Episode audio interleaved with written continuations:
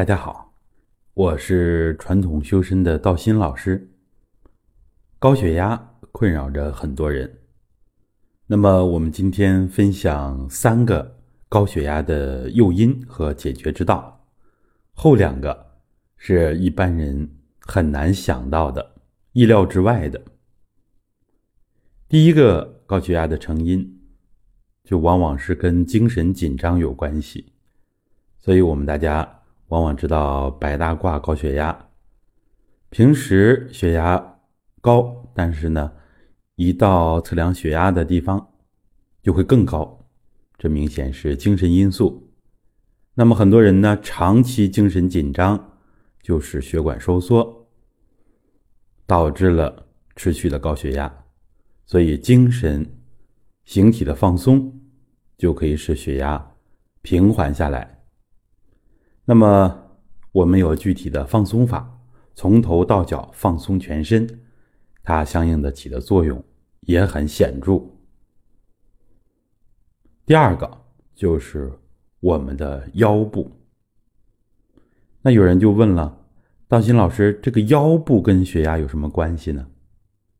腰部呢，按照传统道家来讲，它属于碌碌关，腰是整个。任督循环，所谓的合车搬运的关键一环。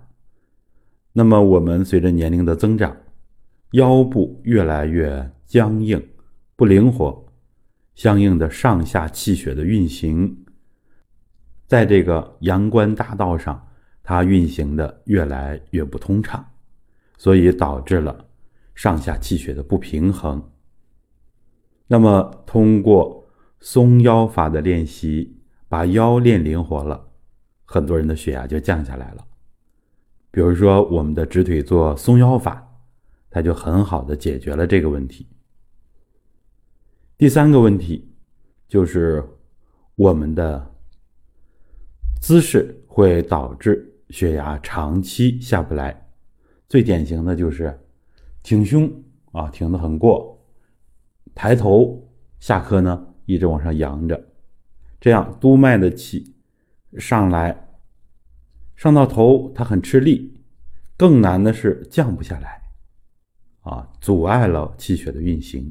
所以这种情况往往是形体导致的血压升高，那么就微微的含胸啊，关键是背要直，然后下颌微微的收住，这也符合太极拳啊，符合传统各家对。身形和礼仪的要求，实际上它更是养生之道。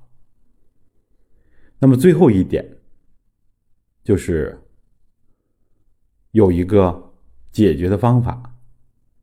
因为高血压按照中医讲呢，是阳气升得多，降不下来。那么我们就经常给大家分享这个转脚法，通过转脚腕，把上升太多的阳气引下来。所以就能很好的调节血压。当然，转脚法还有更多的作用，能够畅通我们的地关涌泉，能够畅通足部的六经，足三阴和足三阳。以上的这些方法，它的作用都是全面的，对于双向的调节血压，太低的血压可以升上来，啊，血压高的可以降下来。调节的作用是很显著的，只不过需要我们长期练习，这样来坚持。好，我们这次分享就到这儿，欢迎大家转发、收藏、点赞，谢谢。